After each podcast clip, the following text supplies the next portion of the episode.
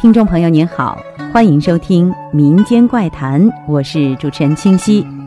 过年了，小朋友们最开心的就是收到压岁钱了。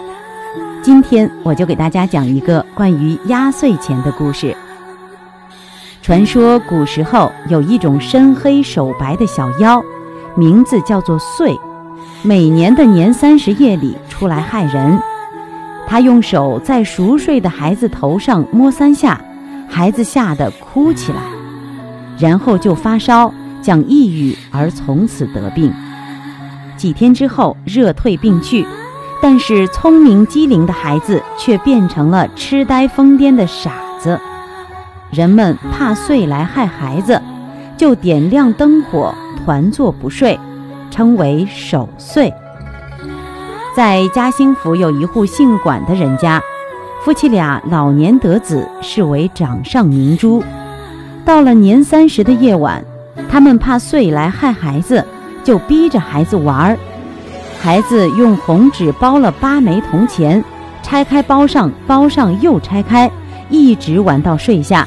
包着的八枚铜钱就放到枕头边，夫妻俩不敢合眼，挨着孩子长夜守岁。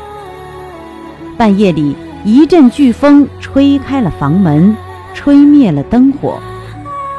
黑矮的小人用他的白手摸孩子的头时，孩子的枕边迸裂出一道亮光，遂急忙缩回手，尖叫着逃跑了。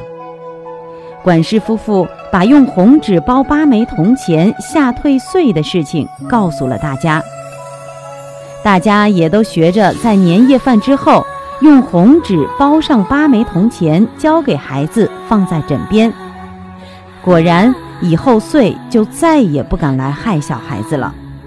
原来这八枚铜钱是由八仙变的，在暗中帮助孩子把岁吓退，因而人们又把这钱叫做压岁钱。又因为岁与年岁的岁谐音，随着岁月的流逝。而被称为压岁钱了。